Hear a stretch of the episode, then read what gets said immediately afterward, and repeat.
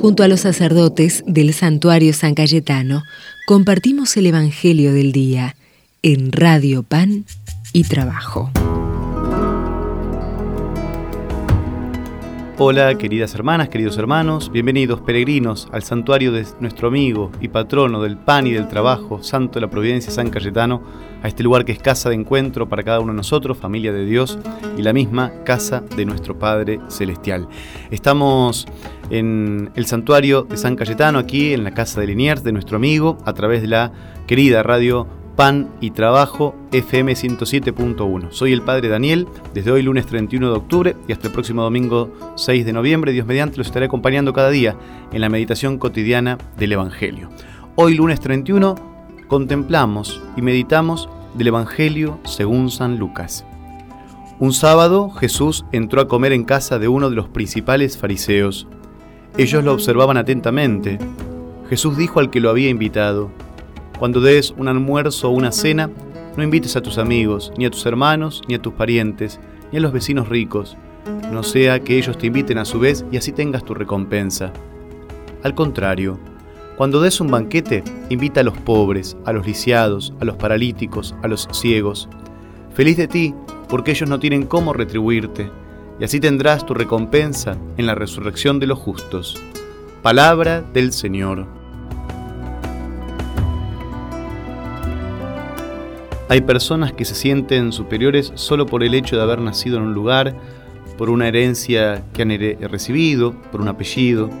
Quizás sin advertirlo creen que hay distintas categorías de personas y que no todos tienen la misma dignidad. Por eso mismo, cuando hacen una fiesta se invitan entre ellos, cerrados en un círculo de vanidades e intereses mundanos. Jesús pide una decisión muy radical, que va mucho más allá de dar limosna o de ayudar a los pobres. Se trata de hacerlos entrar en ese círculo de amistad y de la fiesta. Pide que invitemos a los inválidos, a los lisiados y a los ciegos, a esos que son mirados con desprecio, que no tienen prestigio, que no pueden brindarnos ninguna retribución. Eso sí es entrar en la lógica del Evangelio, de la buena noticia de Jesús. Jesús en este pasaje de Lucas se dirige al jefe de los fariseos, que había organizado la cena, invitando solo a personas de su nivel social y económico, nivel entre comillas, ¿no es cierto? Y Jesús le pide que rompa ese círculo de vanidades e intereses mundanos, porque los que tienen intereses políticos, económicos o ligados a la vanidad social se invitan mutuamente, creando así un mundillo, como decía hace instantes, donde no hay un deseo generado y generoso por homenajear a un amigo o hacerlo feliz, sino solamente para alimentar el propio prestigio, el propio ego, los propios intereses, aumentar la libreta de contactos.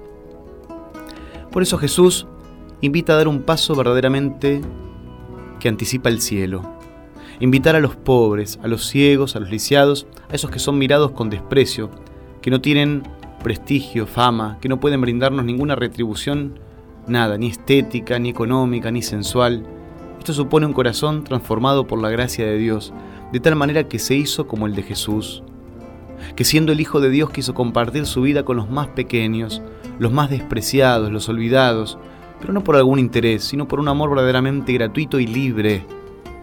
Esta gratuidad no le resulta fácil al corazón egoísta, y solo invade el corazón que se deja transformar por el Espíritu Santo que Jesús nos regala.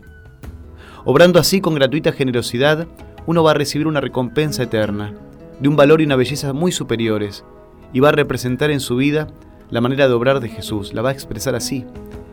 Porque Él se entregó por nosotros sin necesitar de nosotros, por pura generosidad. En este pasaje de Lucas, Jesús nos muestra la verdadera actitud cristiana ante los pobres. No se trata solo de dar limosna, de repartir bienes, como quien sintiéndose superior da una muestra de su grandeza ascética, repartiendo cosas a los miserables, a los necesitados, a los marginados y descartados. No como decía hace un instante. No es esa la actitud. Es el mismo apóstol San Pablo que nos lo deja muy claro y contundente para que hiera nuestro corazón, para que nos interpele como espada de doble filo. Aunque yo tuviera una fe capaz de trasladar montañas, aunque repartiera todos mis bienes, aunque entregara mi cuerpo a las llamas, si no tengo amor, no me sirve de nada. Primera carta a los Corintios capítulo 13. Más bien se trata de compartir la vida con los pobres, de integrarlos, de sentarlos a nuestra mesa, la propia, de compartir con ellos la propia fiesta. Se trata de hacerse amigo de ellos sin avergonzarse, de ser identificado con ellos. Es lo que invita, exhorta el Papa Francisco desde el inicio de su pontificado y desde aquel año 2017 en que nos invitó a celebrar la primera Jornada Mundial de los Pobres. Es una jornada que invita no a que el pobre siente una mesa y yo lo sirva, no, no, a que el pobre esté en mi mesa y comparta conmigo, sirviéndolo también, la propia vida. Señor, concédenos la gracia que aprendamos a compartir nuestra vida con los pobres y sobre todo a vivir con ellos la fiesta de la amistad. Liberanos de actuar buscando siempre nuestros propios intereses, haciendo de las relaciones humanas un permanente comercio. Vamos a pedirle esta gracia a nuestro Padre Dios y a Jesús nuestro Salvador, por supuesto invocando la bendición de Dios aquí en el santuario de San Cayetano. El Señor esté con ustedes. Dios, rico en misericordia y lleno de bondad, nos bendiga a nosotros, a nuestras familias, a nuestros seres queridos, bendiga los lugares de trabajo, nuestros hogares, que nuestras mesas por la intercesión y ayuda amiga de San Cayetano nos falte el pan de cada día en ellas y en nuestras manos el trabajo digno y justo. Nos regale también la gracia de tener la fortaleza y la serenidad del corazón para este fin de año que comenzamos a transitar. Se lo pedimos al que es Padre, Hijo y Espíritu Santo. Amén. Hasta mañana, hermanas y hermanos. Si fueron los pastores los marginados, a pesar de su fama y sus pecados, los primeros que fueron hasta el poblado y encontraron al niño y lo adoraron si fueron los viejitos que iban al templo, rezando su esperanza los que tuvieron al niño Dios en brazos y recontentos, le llamaban cantando luz de los pueblos. Desde nuestra pobreza anunciar la alegría del Evangelio desde nuestra pobreza. Juntos debemos compartir la esperanza de un tiempo nuevo. Dios vino a visitarnos y es uno de los nuestros. Somos su gran familia, primicia de su reino. Dios vive entre nosotros en medio de su pueblo.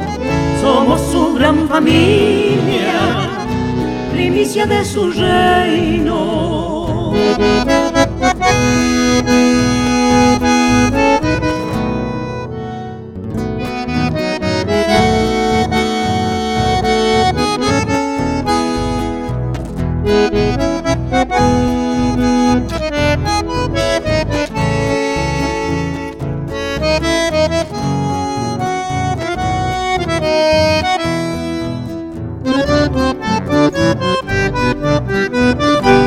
Fueron pescadores, analfabetos, los primeros llamados por el maestro. Empezó en Galilea en un casamiento, se juntó con impuros, sanando enfermos. Si fueron las mujeres menospreciadas, las primeras que vieron esa mañana al Señor de la vida que les mandaba que sean misioneras sus enviadas. de nuestra pobreza, todos podemos anunciar la alegría del Evangelio. Desde nuestra pobreza, juntos debemos compartir la esperanza nuevo. Dios vino a visitarnos es uno de los nuestros. Somos su gran familia, primicia de su reino. Dios vive entre nosotros, en medio de su pueblo. Somos su gran familia, primicia de su reino.